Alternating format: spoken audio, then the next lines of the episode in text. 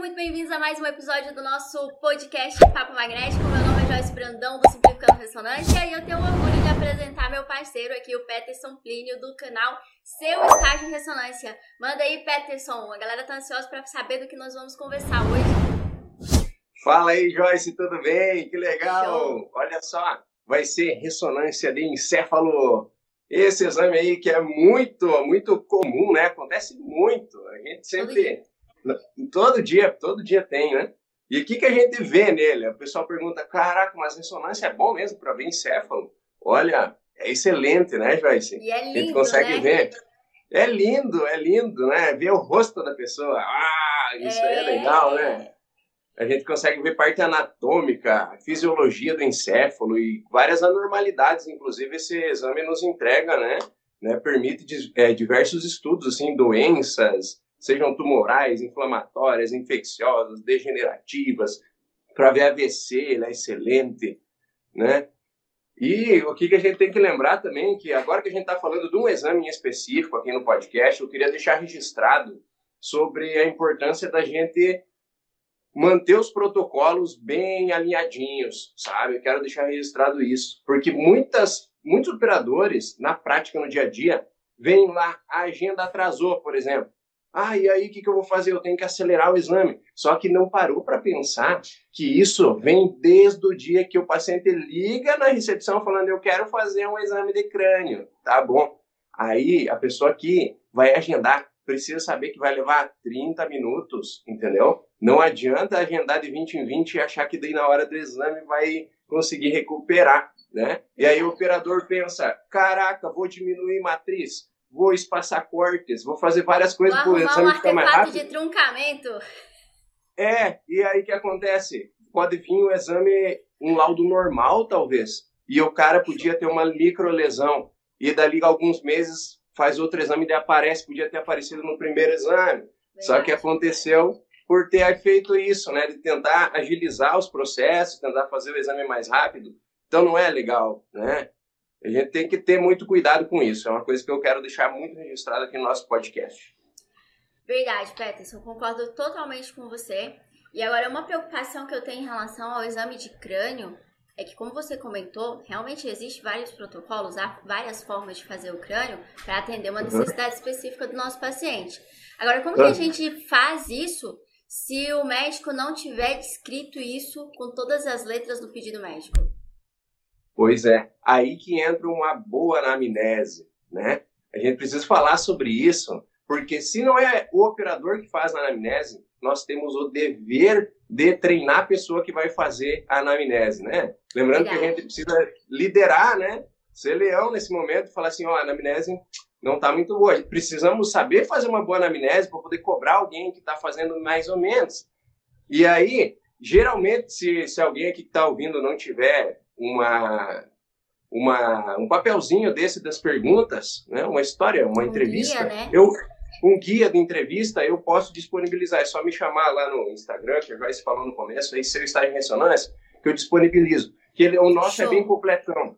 Né? Por exemplo, Joyce, olha só, lá tem uma pergunta assim, se a pessoa é hipertensa. Todo mundo pensa, ah, eu não vou perguntar isso se o cara só está com dor de cabeça, ele vai fazer uma ressonância de crânio, né? Olha como é importante. Acontece que lá no parênquima cerebral aparecem microangiopatias no flare. A gente já vai falar um pouquinho sobre algumas sequências que não pode faltar no crânio também. E, e, e, também em esclerose aparecem essas, essas lesões que são semelhantes. O radiologista consegue ver se é por causa de esclerose ou se é por causa de hipertensão. E diabetes e aí, por isso também, tem, né?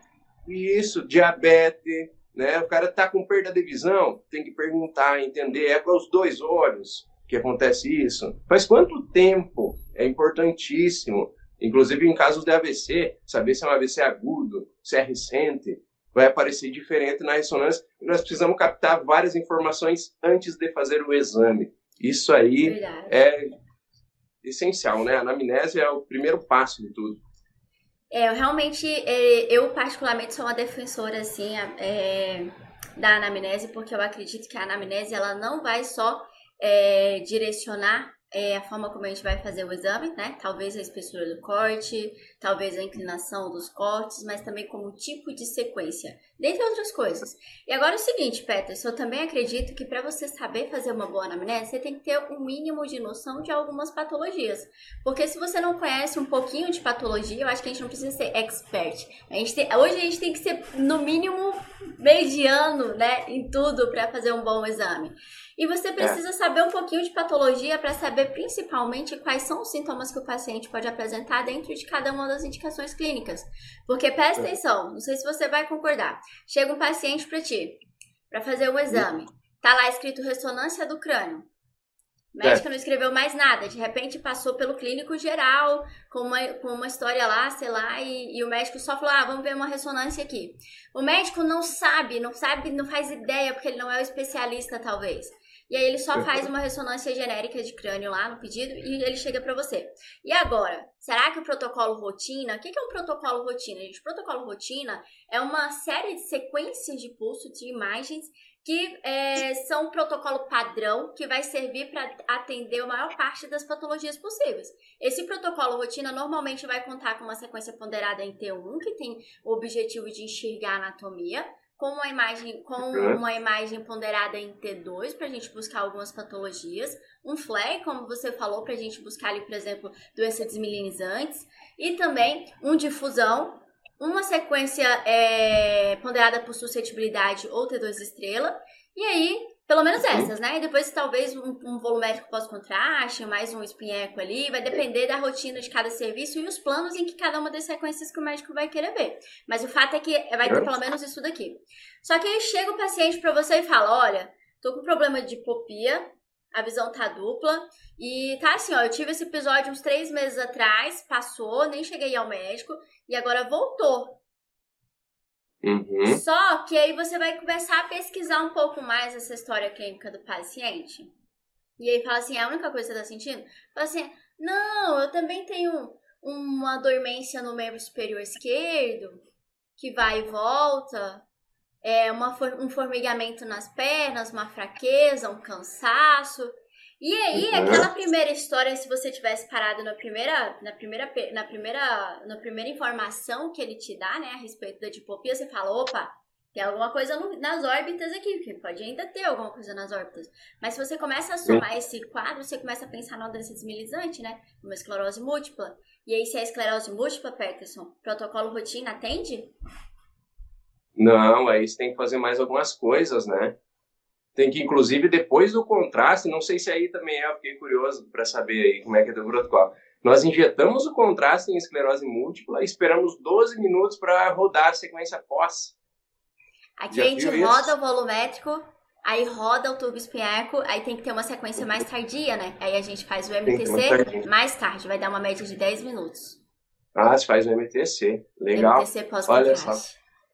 Então... então, aqui a gente já viu que tem uma sequência MTC, que é importante, né? Todo mundo que faz, mas existe aí é, uma boa base da literatura reforçando a importância dela nos, no diagnóstico de esclerose múltipla, mas tem também sequência de corte fino do corpo caloso, que a gente, pra gente ver ali a coroa radiada. Qual é? Como é que tu faz aí? Tu faz volumétrico ou faz 2D? Eu faço 2D, bem fininho. Corte de 3?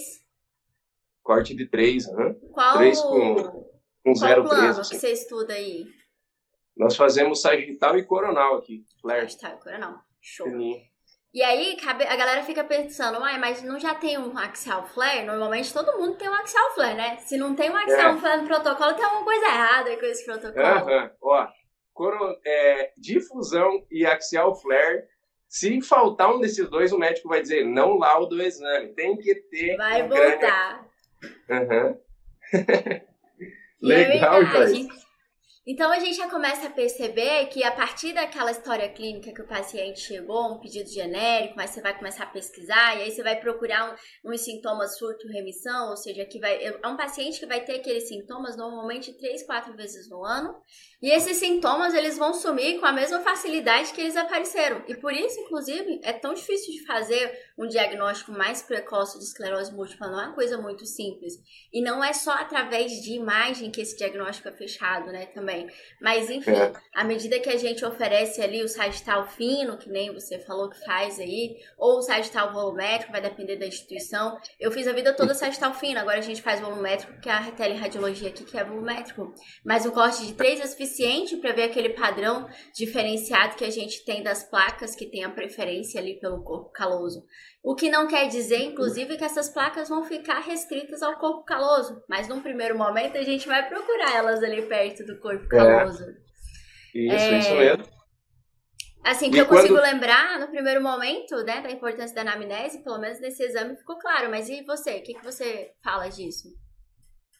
Eu lembrei também de histórico de convulsão, né? É legal ah, saber o seguinte, quando o médico, o médico ele dá o pedido médico já com escrito assim, ó, suspeita de esclerose múltipla. Pô, já ajudou muito a gente, né? Mas ele pode colocar um CID também, que é um númerozinho. Isso aí a gente não precisa decorar todo. Você vai lá e joga no Google, se tu tiver essa chance de ter um computador com internet do lado, você vai descobrir que CID que é aquele. Ou existem tabelas também, livros com o CID, se você não pode mexer na internet. E aí você vai digitar o um númerozinho e vai vir lá, esclerose múltipla. Ah, então é isso que o médico quer ver, ele tá suspeitando. Também... Às vezes ele não coloca escrito, né? Porque não quer assustar o paciente ainda. Aí é, coloca só um número ali. Só coloca um número. E aí, o que, que a gente tem que fazer? Eu também pensei em levantar algumas patologias, algumas coisas que aparecem bem frequentes, para as pessoas poderem ir pesquisar quais são os sintomas disso. Acha legal, Joyce? Porque Sim, afinal a gente não precisa também falar os sintomas de todas as doenças aqui. Não. Cada um vai seguir os seus estudos individualmente, sabendo que caminho seguir, né? É um é uma coisa muito boa você chegar e pensar assim, cara, o que que a pessoa que tem esclerose múltipla sente? Para eu saber a hora de eu rodar algum protocolo de esclerose múltipla. O que que é os principais tumores a pessoa vai ter, que tipo de situação ela vai sentir? Convulsão, o que que é? Ah, ela desmaia, um desmaio pode ser é, confundido com convulsão também. Existem convulsões que é tipo desmaio, assim, sabe? Algumas ficam se batendo, aquilo lá que todo mundo já conhece, né? Convulsionou e tal. Mas elas não se apresentam sempre da mesma maneira. Ah, e no caso da convulsão, a gente também vai ver que o protocolo rotina não atende, que a gente vai ter sequências específicas. Que eu consigo me lembrar uhum. aqui, a gente tem um volumétrico é, é, flare, e tem um coronal do hipocampo T2. Na antiga instituição que eu uhum. trabalhava, nós fazíamos três coronais para o hipocampo. A gente fazia um IR, a gente fazia uhum. um T2 e um flare. Como que é teu protocolo para crise convulsiva aí? Eu faço um IR, um IR uhum. que é um inversão e recuperação, né? É um é tipo um estirzão, assim, sabe? É um IR, né? Que a gente coloca lá eu gosto, eu ensino meus alunos a achar o peixinho, olhando no sagital, você saber direitinho qual angulação que você faz. É um oblíquo, né? É um coronal um pouquinho diferente que marca ali, para pegar bem certinho os hipocampos. É o estudo de hipocampo, né? Quando tem convulsão. E aí a gente faz um flare também, com a mesma angulação. É, coronal IR e coronal flare, fininho no hipocampo. É, é isso que a gente faz quando tem convulsão. Quando o médico solicita o DIR, ou pelo menos o volumétrico FLE para estudo de, de crise convulsiva, eles podem estar tá buscando, só a título de curiosidade para a galera, displasia é, cortical focal. Afinal de contas, às vezes não está só no hipocampo a origem daquela crise convulsiva, mas é o mais comum, né? Aí a gente já faz lá os coronaizinhos para procurar a esclerose mesial, hipocampal é. ali. Mas é, é uhum. legal a galera saber disso, porque eu, particularmente, até um tempo desse, eu não sabia porque que o médico queria um dia ali. O dia é quase, gente, pra quem não conhece a imagem do dia, parece um flare bem pesado, assim, bem escuro, que ele vai dar, trazer um contraste melhor entre substância branca e córtex cerebral. Sim, legal. E já que a gente tá falando do flare agora, é que é uma sequência assim que não tem como não existir num protocolo de crânio. O é, que, que ele faz? Ele pega o o líquido, né, que em T2 ia brilhar muito, e ele zero sinal, né? Parece um T2, só que é tudo preto, assim, tudo que é líquido. O que, que vai acontecer? A lesão não vai, não vai zerar o sinal, só o líquor. Então aparece, aparece várias coisas que em outras sequências apareceria. Por exemplo, um T2, comparando com um T2. É, ia brilhar líquor, ia brilhar lesão, e daí, pá, e aí, como é que é? Aí, quando se faz o flare, se tira as dúvidas. É, é muito é interessante. muito bom, principalmente para lesão próxima ali da, dos ventrículos, né? Uhum. Tudo que é de substância branca.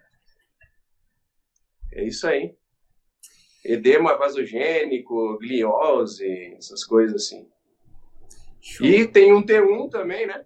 Tem T1, a gente não pode esquecer dele lá.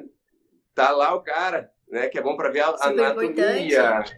Tudo que é lesão com alto teor proteico, gordura, é, beta, eu anotei aqui, ó, metemoglobina, né? E também para o real sem gadolínio, né? Ah, Sim. claro, vai ter com um abraço, tem que ter T1.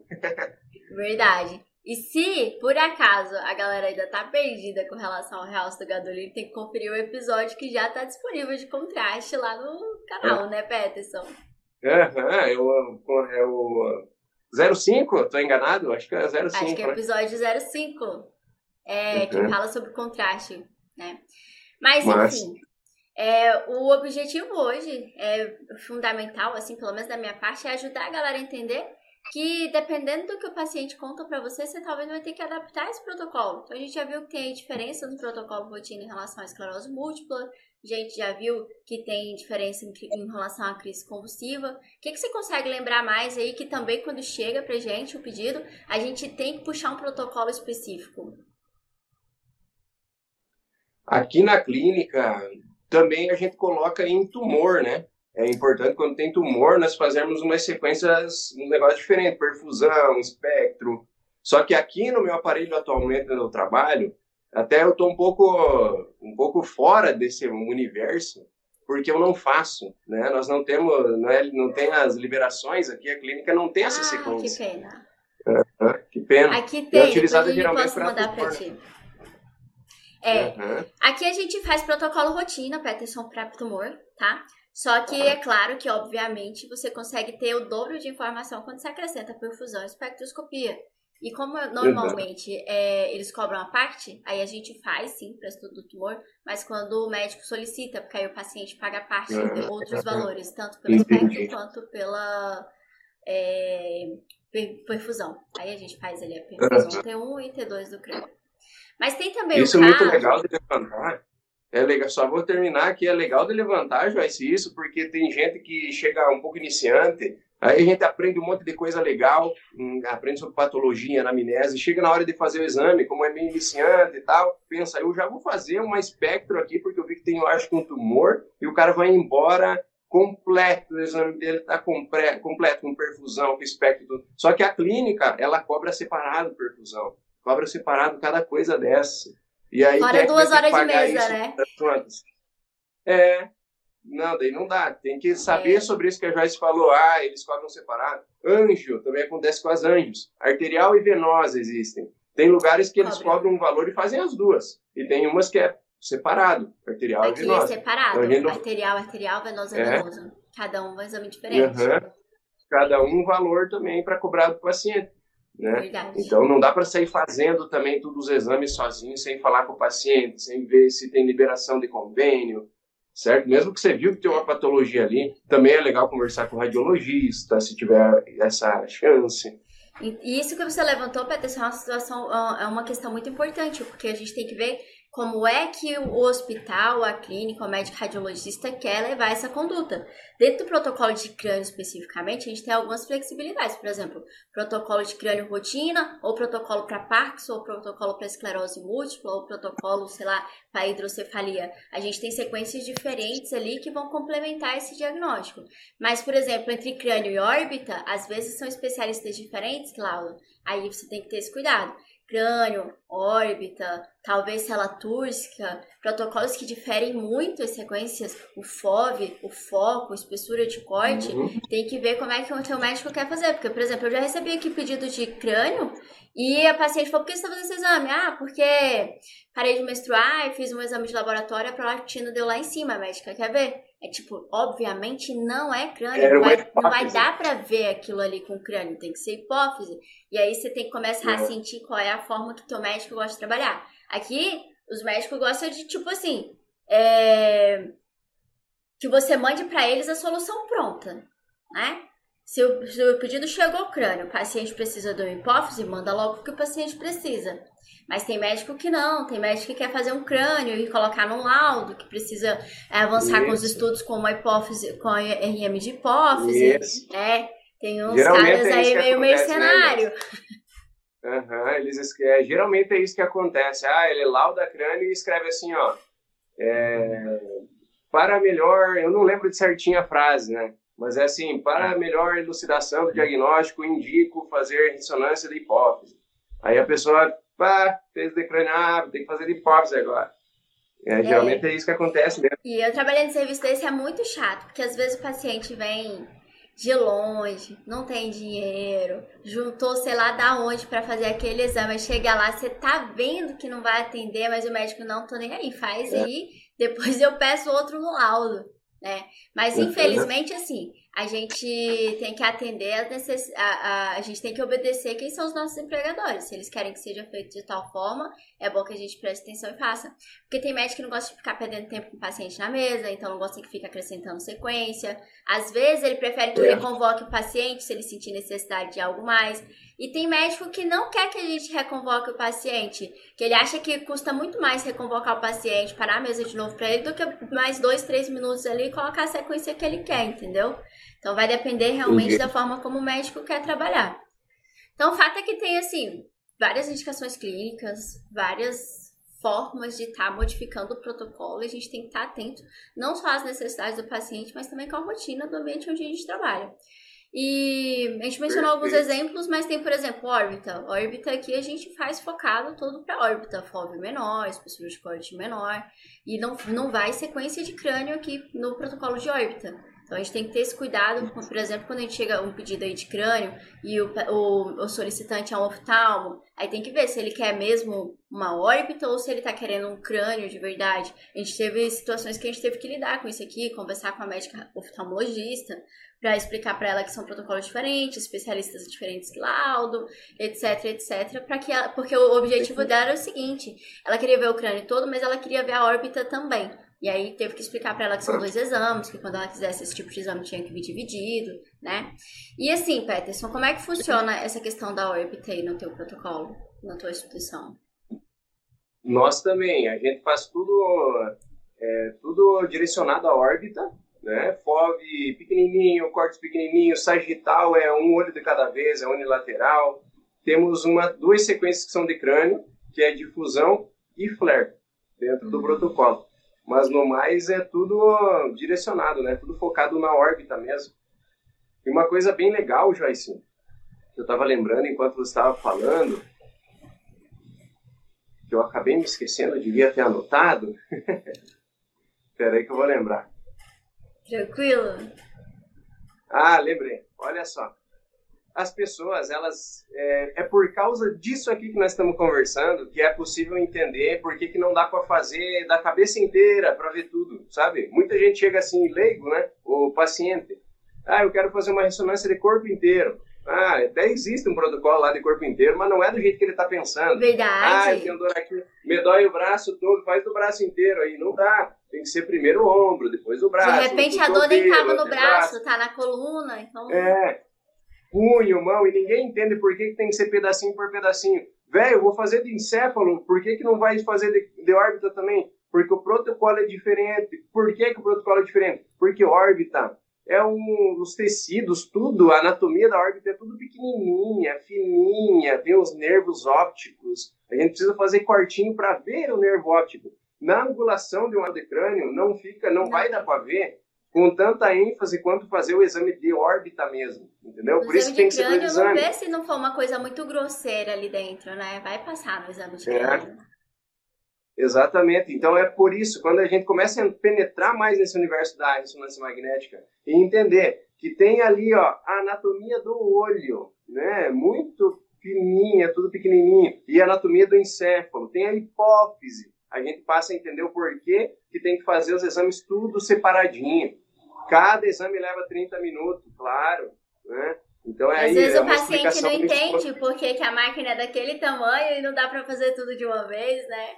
É, quer fazer os dois joelhos. Ah, coloca lá, vai fazer, coloca um na bobina, vai tirar o paciente para trocar de joelho ele. Não fez os dois? Por que, que não faz os dois já?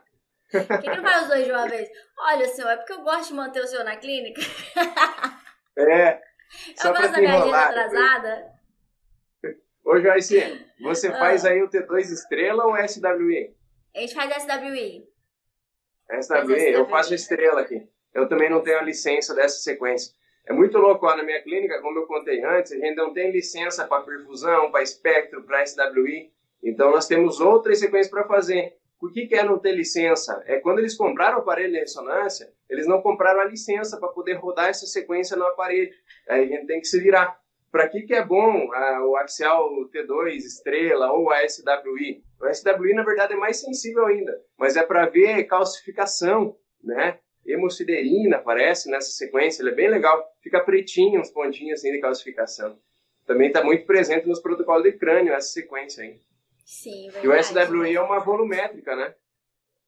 É uma sequência volumétrica bastante sensível, né? Inclusive, ela consegue fazer diferenciação entre o que é calcificação e produto sanguíneo, por exemplo, a mesuderina.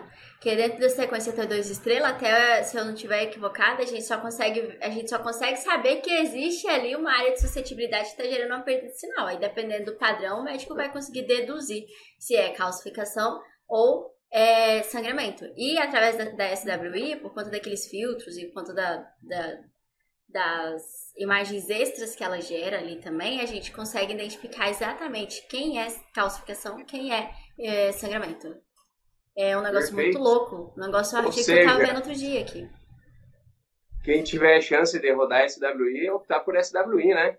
É, ela, tem, ela, é, ela acaba sendo um pouco mais rica em informação, mais específica, na verdade, porque a informação que ela traz, o gradiente T2 também, também traz, né? Mas ela é mais específica. Que ela é legal. É mais específica. Olha só, Joyce, eu passei por tudo aqui que eu tinha pensado em falar. Opa, show de bola, então. Bom, acho que o foco, na ah, verdade, ah, hoje é tirar a galera do automático e lembrar que uma boa anamnese vai fazer com que ele traga mais especificidade ao, aos exames né, de crânio e que o protocolo rotina não atende todas as necessidades, que a gente pode ter protocolos específicos para algumas patologias específicas, né? É, esclerose, hidrocefalia, Parkinson, crise convulsiva. Parkinson, você faz alguma coisa diferente?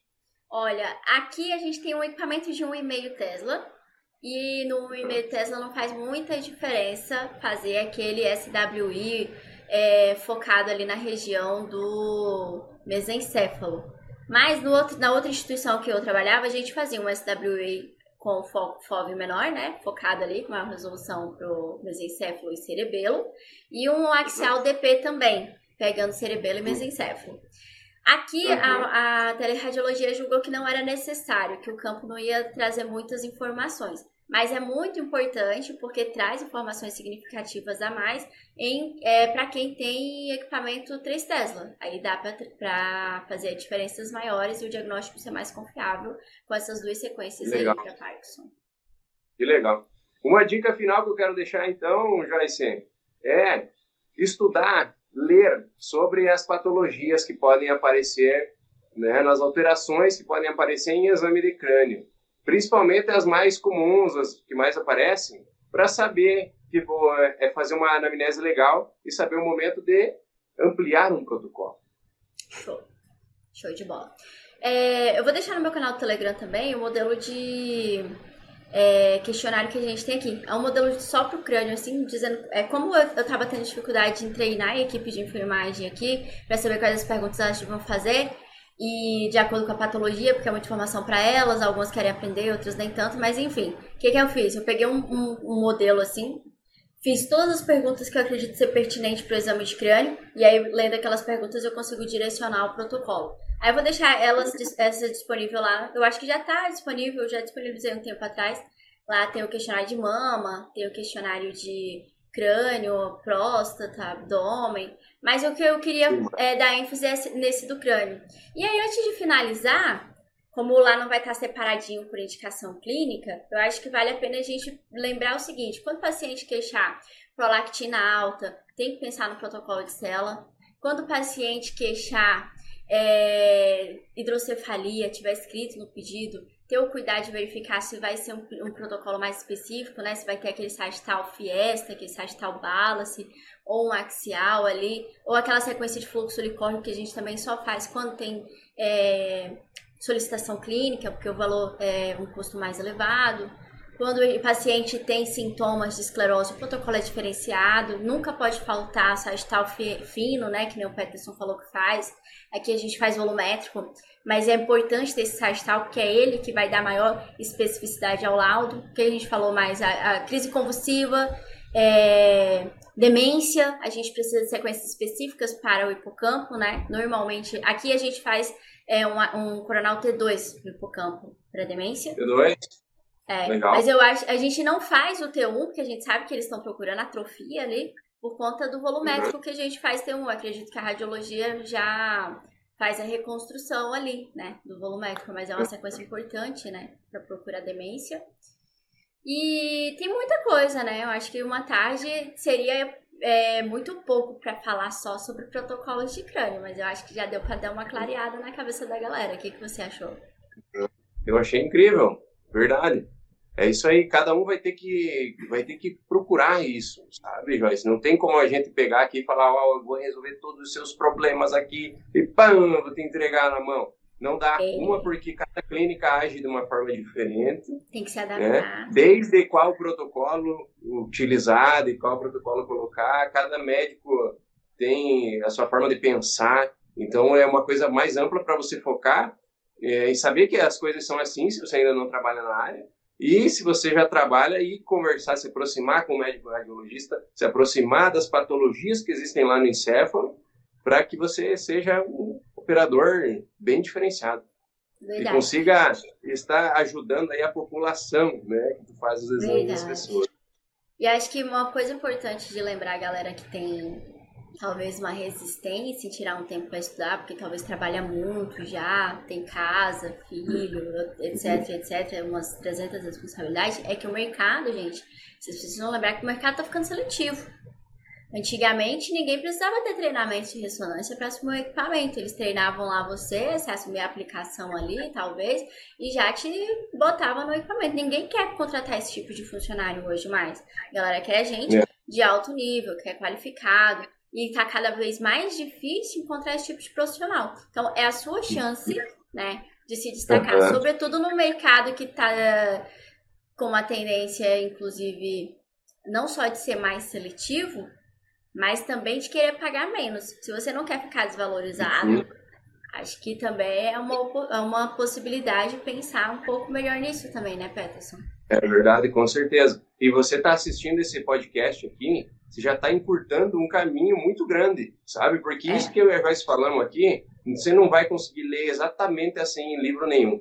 Verdade. dando tudo essas real, sabe? Mesmo que você pegue um livro de patologia, um livro de daquilo, o que, que a clínica espera é isso que a gente acabou de dizer aqui. As coisas são assim. E aí, se você já anotou várias coisas que a gente falou, você já aprendeu um monte de coisa que a gente verdade. teve que estudar muito para poder falar aqui.